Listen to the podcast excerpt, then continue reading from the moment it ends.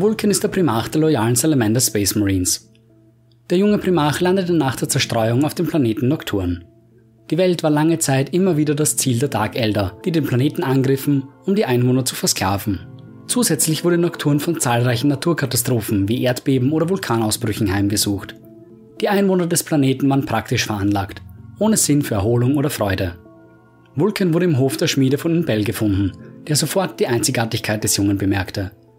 Er brachte ihn zum herrschenden Rat der Siedlung, welcher den jungen Vulcan als den Erlöser aus einer alten Prophezeiung erkannte. Der Rat beschloss, den Jungen in den Händen des Schmiedes zu belassen, der ihn als Sohn und Lehrling bei sich aufnahm. In nur drei Jahren wuchs Vulcan zum größten und stärksten Mann der Siedlung heran, sowohl körperlich als auch geistig. Schnell lernte er alles, was ihm sein Adoptivvater beibringen konnte und übertraf seine Fähigkeiten schon sehr bald. Er entwickelte die Schmiedekunst des Planeten weiter und begann die Menschen in der Kunst des Legierens und Metallfaltens zu unterrichten.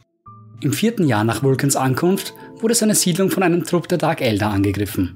Während die Siedler, die solche Übergriffe gewöhnt waren, sich in den Kellern versteckten, beschloss Vulcan, einen Schmiedehammer in jeder Hand, sich dem Feind zu stellen.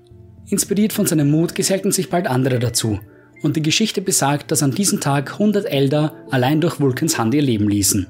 Die restlichen Elder flohen und die Kunde über Vulcans Sieg verbreitete sich über den ganzen Planeten. Die Führer der sieben größten Siedlungen trafen wenige Tage später ein, um Vulcan zu ehren. Im Anschluss wurde auf Nocturnen Fest gefeiert, in dem Wettstreite im unbewaffneten Nahkampf und der Handwerkskunst abgehalten wurden. Während dieser Zeit erschien der Imperator auf Nocturne. Während der Eröffnungszeremonie für das große Fest verkündete er den Wunsch, an den Wettkämpfen teilzunehmen. Obwohl er den Menschen fremd war, wurde ihm sein Wunsch genehmigt. Er verkündete, dass er jeden Bewohner in jeder Disziplin schlagen könnte, woraufhin die Versammelten in Gelächter ausbrachen. Sie glaubten fest an die Überlegenheit Vulkans, der die Herausforderung des Imperators annahm. Der Gewinner des Wettstreites soll dem anderen ewig zu Diensten sein. Nach acht Tagen waren sich die beiden in Stärke, Geschick und Ausdauer immer noch ebenbürtig. Keiner schien dem anderen überlegen zu sein. Schließlich begann die letzte Disziplin, die Salamanderjagd. Jeder der beiden hatte einen Tag und eine Nacht Zeit, sich eine Waffe zu schmieden. Wer damit den größeren Riesensalamander erlegen könne, würde den Wettstreit gewinnen und die ewige Gefolgschaft des anderen erlangen. Vulcan hatte vor, auf den höchsten Berg, genannt Deathfire, zu steigen um die dort lebenden tonnenschweren Feuerdrachen zu jagen. Der Imperator schloss sich ihm an und sagte, er würde nicht von der Seite Vulkans weichen. Beide erklommen den Gipfel, der Imperator mit einem Schwert bewaffnet, Vulkan mit seinem treuen Schmiedehammer. Der Primarch wurde als erster fündig und erlegte eine gewaltige Bestie. Der Imperator hatte jedoch eine weitaus größere Echse entdeckt und hatte ihre Verfolgung aufgenommen. Vulkan hatte sich bereits auf den Rückweg gemacht, als der Berg plötzlich und ohne Vorwarnung erbebte und aufriss. Vulcan stürzte in eine Felsspalte. Mit einer Hand hielt er sich stundenlang an deren Rand fest, während er mit der anderen seine Beute umklammerte. Plötzlich tauchte der Imperator hinter einem Lavastrom auf, eine noch viel größere Echse in Händen.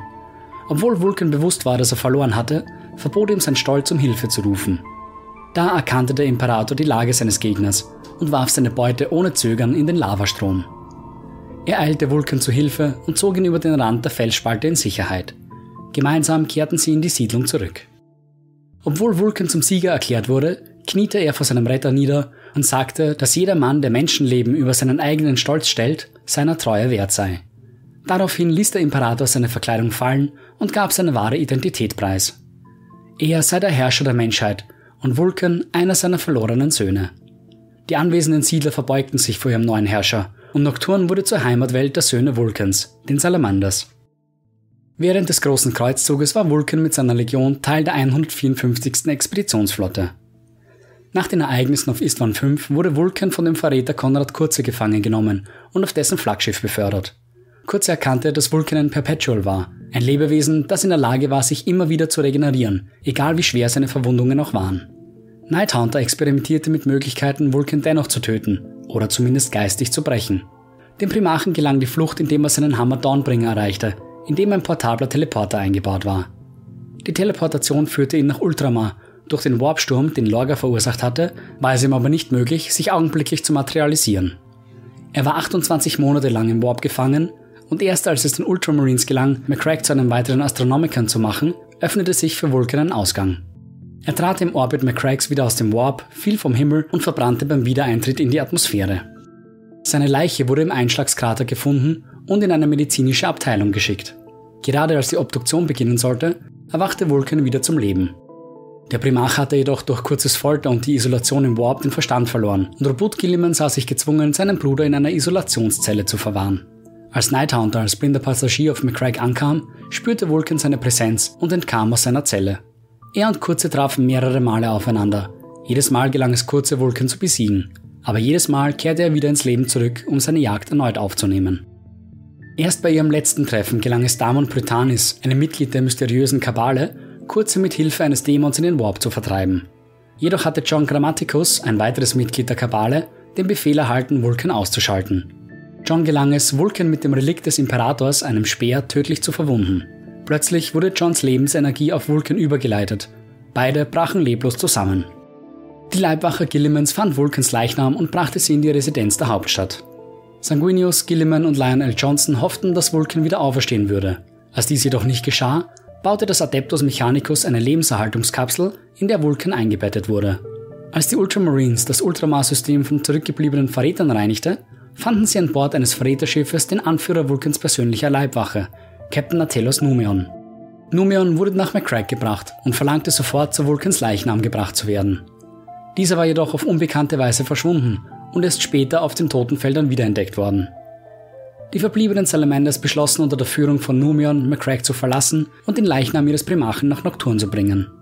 Auf ihrem Weg durch den Warpsturm wurden sie von Schiffen der Death Guard und den Wordbearers angegriffen und von Dämonen geentert. Als der Untergang des Salamanders kurz bevorstand, griff plötzlich Magnus der Rote ein und teleportierte die Angreifer zurück auf ihre Schiffe. Das Schiff des Salamanders jedoch teleportierte er an den Rand des Sol-Systems. Sie sahen sich in einer Zwickmühle gefangen. Sie konnten entweder zurück in den Warp reisen und versuchen, Nocturne zu erreichen, oder sie konnten nach Terra reisen, wo ihr Primarch höchstwahrscheinlich in einer Gedenkhalle enden würde. Sie entschlossen sich, das Risiko einzugehen und begaben sich zurück in den Warp. Es gelang ihnen tatsächlich Nocturne zu erreichen, doch waren ihnen Schiffe der Death Guard gefolgt. Heftige Kämpfe entbrannten, doch schließlich sah sich die Death Guard gezwungen, den Rückzug anzutreten. In einer feierlichen Zeremonie wurde Vulcans Körper im Berg Deathfire beigesetzt. Der heimliche Wunsch Numions, dass Vulcan nach all der Zeit wieder auferstehen würde, erfüllte sich dennoch nicht. Verzweifelt sah Numion nur noch einen einzigen Ausweg. Er legte seine Rüstung und seine Waffen ab und begab sich mit einem einfachen Umhang bekleidet in die Wildnis Nocturns. Als die Abwesenheit Numions bemerkt wurde, machten sich die Legionäre auf die Suche nach ihm. Sie entdeckten eine Gestalt und dachten bereits, ihn gefunden zu haben. Doch vor ihnen richtete sich ihr Primarch Vulkan auf, sein Verstand wiederhergestellt und das Relikt des Imperators noch immer in seiner Brust. Im 32. Millennium, nach dem Ende des Großen Bruderkriegs, lebte Vulkan auf der Todeswelt Caldera. Er hatte geschworen, die Einwohner der Welt zu schützen, da er irgendwann in der Vergangenheit die Oberfläche des Planeten zerstört hatte. Es war zu dieser Zeit, als sich ein mächtiger Ork-Warboss, einfach die Bestie genannt, auf Ulanor erhob und damit drohte, einen galaxieweiten Krieg anzuzetteln. Als die Horden der Bestie Caldera erreichten, kämpfte Vulcan Seite an Seite mit den Bewohnern gegen die Orks.